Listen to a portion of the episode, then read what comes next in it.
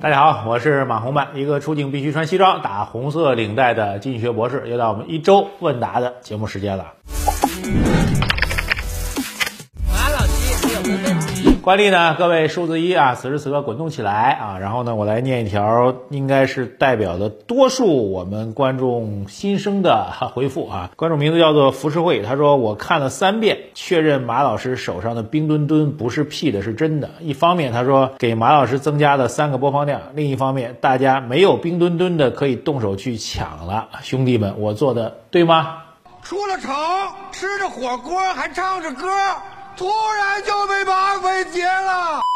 我们这次的这个抽奖啊，拿冰墩墩的活动呢还在继续啊。本周五呢就会正式公布我们的抽奖结果了啊，确实比较抢手。我们呢也只有这一只送给大家啊，所以呢大家多多的支持我们节目啊，这个一键三连千万不要忘记。好，接下来回答大家问题啊。第一位网友叫做慢说，他说：“请问马老师，咱们一直说新能源估值还是高，没到介入的时候，但是新能源的主题基金也有回调百分之二十五左右了。请问估值和主题基金在回调上应该怎么看？是相信基金经经理看他的基金回调状态，还是行业估值比较好呢？那透过这个问题呢，我要对基金行业啊最近这些年一个比较重要的演化的一个状况给大家做一个解释。那基金行业其实啊，一方面当然确实很高大上啊，这个基本上都在顶级的写字楼里租整层的，甚至多整层的啊，几个整层的这个办公室来做办公啊，招的员工呢也都是北清复交啊，北大、清华、复旦、交大，加一个什么中央财大呀、上海财大这样的名校的毕业生啊，都是都是人才啊，确实很风光。但是客观来讲呢，基金公司的这个行业啊，基金这行业其实竞争还真的挺激烈的啊。准确来说，整个内卷还是非常非常明显的。因为严格来讲，就即便是在基金行业这种人才聚集的领域当中，能够打造那么几个真的穿越了，比如说。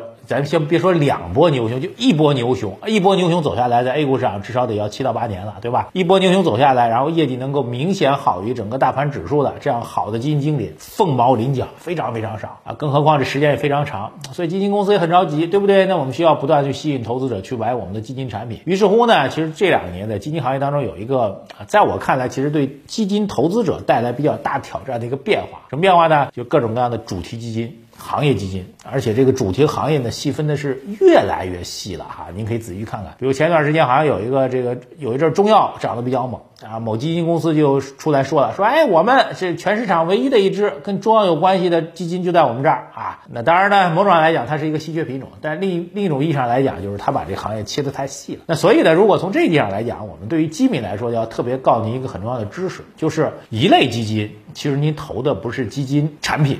投的是基金经理本人啊，比较典型的可能就是已经穿越过一轮甚至两轮的特别好的基金经理。这样的基金经理，我们觉得在市场当中，整个掰手指头能数得过来啊，大概也就那么十几个啊。如果各位有熟悉的，此时此刻可以把他名字打在公屏上，我们就不做具体的产品推荐了。那这样的基金产品，实际上您投资对象谁呢？是基金经理本人，你相信他自己的。选股能力、调仓能力、这个仓位的把控的能力，然后认为我长期跟着它一定能够跑赢指数。那对于这样的基金经理或者基金产品来说呢，你要有一个特别大的忌讳，有很多人喜欢去怎么样？哎，买了某一个这个长期有投资价值基金经理的基金产品，还喜欢去看他的持仓，每个季度末不都会调一次嘛，对吧？看完之后跟那骂说你怎么能这么高位去接了某某股票呢？在那教基金经理炒股，哼，这就是大错特错。既然买了它，就是信任它，那要长期跟他走，你要相信他自己的调仓和判断，这是一大类。回到您刚刚讲这类，就是所谓主题啊，其实最近一段时间不只是新能源啊，包括医疗都调整很剧烈啊，有很多投资者在问说，医疗板块这个对某著名的啊这个基金公司的某基金经理，医疗行业最著名的一位女性的基金经理啊，进行了很多的这个攻击，大家都知道她的名字啊，我也不提了啊。如果您知道的话，打在屏幕上。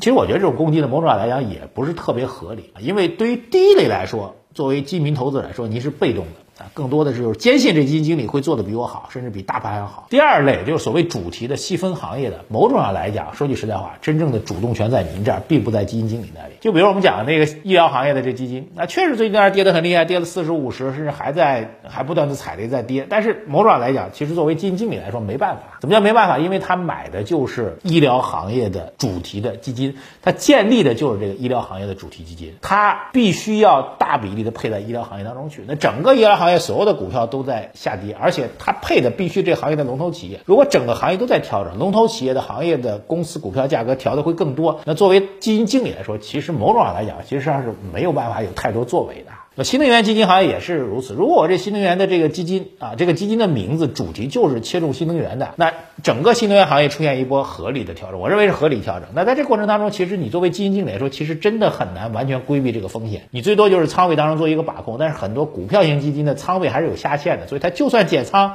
也会有个下限，所以它只能被动的跟随下跌。所以各位记住了。那么对于这一类主题或者行业类的基金，它既然已经在发行的时候明确标明了自己主题投资的方向，而且你要知道这个方向是不能调的。比如我是一个新新能源的基金啊，然后我觉得最近这个地产股不错嘛，我去补点地产股不行，这属于怎么样？风格漂移是要被监管部门问责的，所以它是不可能去做这个风向上调整的。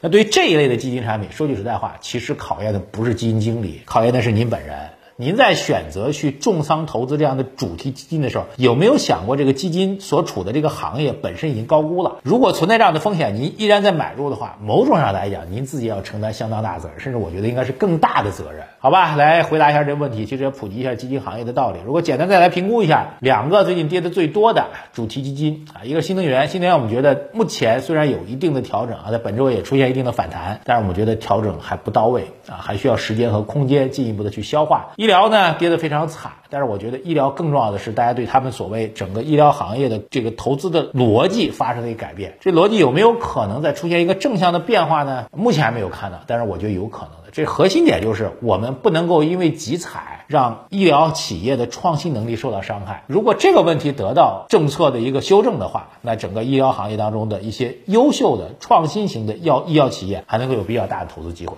好吧，把这逻辑简单给你讲清楚啊，这个意义还是很大的。这是第一个大的问题。第二大的问题呢，很多朋友在问关于美联储加息的事儿，因为确实时间也快了，基本上三月份啊，美联储的第一次议息会议就会来了啊，估计呢这次要干五十个基点，概率是比较大的。已经有人提出他可能直接干七十五个基点，但我觉得概率不大，但五十应该是差不太多的啊。所以很多人就问了，比如说网友 S T Y Z C H E N，他说马上美联储几波加息对 A 股影响如何啊？还有一位叫做 S T E V E S H I 一二三，他说马老师，请问。二零二二年中国宽货币、宽信用的政策和美联储加息缩表叠加，对中国资本上产生影响会是怎样的？希望被翻牌子，好吧？他们都在问关于美国的这个事情。那简单来说，两个大的方面啊，第一个大方面，究竟如何来看美国的加息的动作对于全球市场影响啊？这里有一点可能平时大家比较多的夸大的状况啊，会讲美联储如果进入到加息周期的话，对全球经济产生如何如何巨大的影响，甚至如何如何巨大的负面影响，那我觉得影响肯定是有的啊，但是过度夸大它的负面影响是比较夸张的。啊，其实道理很简单，就是你评价一个人，他在这件事情做这件事情下的决心到底有多大。其实很重要点，你考虑一下这件事情做不做，做多做少，对他个人利益的影响会是多大？好吧，这个点我觉得是非常非常重要的。就回到美联储加息这事儿，美联储是不是要加息呢？一定要加。原因呢，就是美国通货膨胀太明显了，对吧？刚刚公布的通货膨胀率月度已经达到七点五了，CPI 达到七点五，那确实是很高嘛，对不对？那再也不能装下去了，你必须得加息，因为通货膨胀太高了，它会倒逼整个利率的上行，这是客观的状况。那么好，回到美国这边来，那美国愿意不愿意去加息呢？说句实在话，站在美国政府角度来讲，其实是非常非常不愿意加息的。道理很简单，这个一旦你的基准利率上调的话，实际上意味着怎么样？美国政府去借钱，就是美国政府发的那个债，发的国债的利息利率就会上调。这道理很清楚吧？对不对？那美国政府或者美国为什么能在全球独一无二的面对各种金融危机和经济危机的打压，它都能够像一个打不死的小强一样坚强的活着呢？这背后并不意味着美国经济结构或者经济增长动力有多强啊！它经济结构和经济动力动力当中都有很多很多的问题啊，并不是那么完美。真正能够让它活下去一个超乎所有经济体的最大的优势，怎么样？各位应该知道，就是美国有印钞权，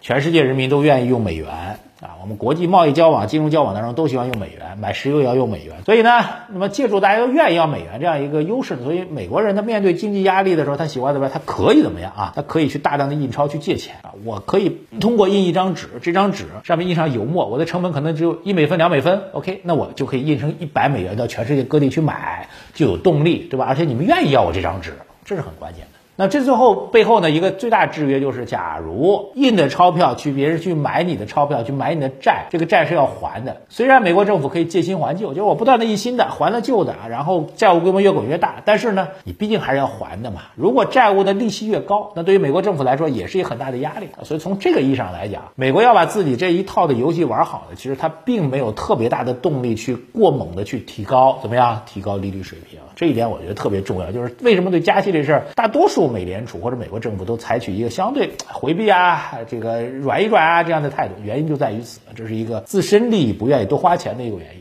第二原因就是从美国最近这些年，我有一本书一直跟大家讲，就是《美股七十年》那本书，大家可以看看，在早期美联储面对通货膨胀的时候，也确实采取比较强烈的加息措施，然后会导致美国股市大跌。后来美联储学乖了，美联储其实在最近十几年到二十年时间当中，其实很少采取特别猛的加息措施，原因呢就特别避免通因为加息导致美国怎么样出现股票市场的大跌，这是美国最近这些年一贯的态度。所以美联储不希望股市下跌，所以不希望利息加得过猛。美国政府更加不希望利息加得过猛，以至于自己花钱太多。所以美国这轮加息虽然喊得很响，但是我觉得真正执行下来并没有那么鹰派。好吧，这是第一大块。第二大块回到中国啊，美国如果加息的话，那我们这边肯定是要降息降准，货币宽松的，会不会有影响呢？会有。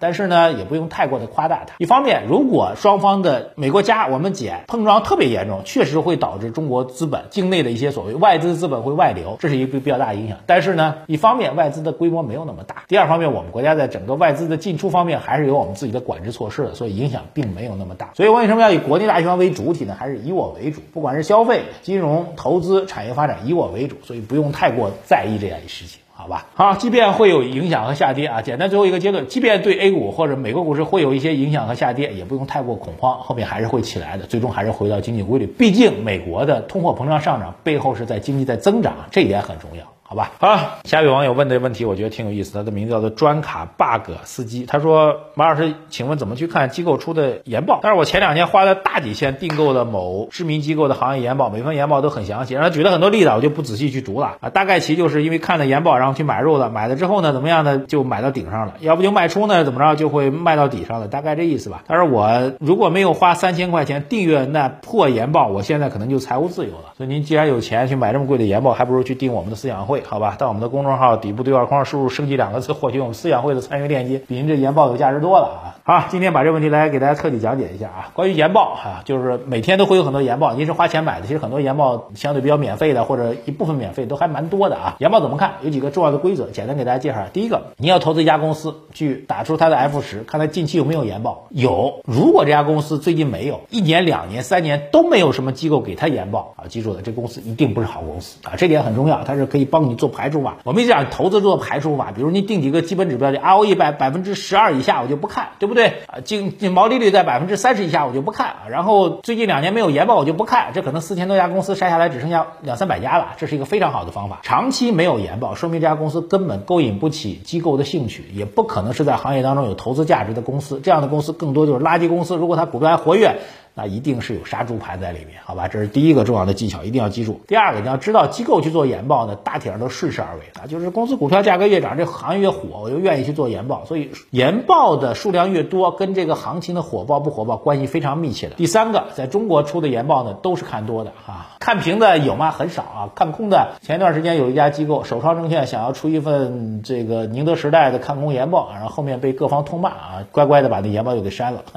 由此可见，做看空研报报实际上是非常非常难的。当然道理很简单，就是上市公司特别优质上市公司是各大金融机构都要去求着的啊。对券商来说，希望做他们的投行业务啊；对于基金公司来说，需要去调研，希望得到人的支持，对吧？所以不敢得罪上市公司，所以发的研报大多的都是看看多的研报。由此得到第四个点，您看到金融机构给的研报。一定要打一个折扣，才能够得出真正的结论。他要给你一个强烈买入的评级，您大概就是一般的增配啊；如果给您一个买入评级，您大概就是保持一个仓位的不变；如果给您一个仓位不变的评级呢，那您基本上就是可以考虑要不要卖出了。啊，我觉得是这样的逻辑。所以呢，回到基本点上来讲，研报呢更大的价值对于我们来说呢是学习机构看待一个行业、看待一个公司它的这个整体的思考的方法，它的结论一定是要打折的，而且一定要记住，当这个行业已经火爆到极点，比如在两个月前可能有大量的看多新能源机构的研报，这样的机构理论来讲，您都应该把他们拉到黑名单里面。他们依然在估值极高一百多倍的市盈率情况下，依然看好这些公司的话，这些机构其实是比较的怎么样？不要脸的啊！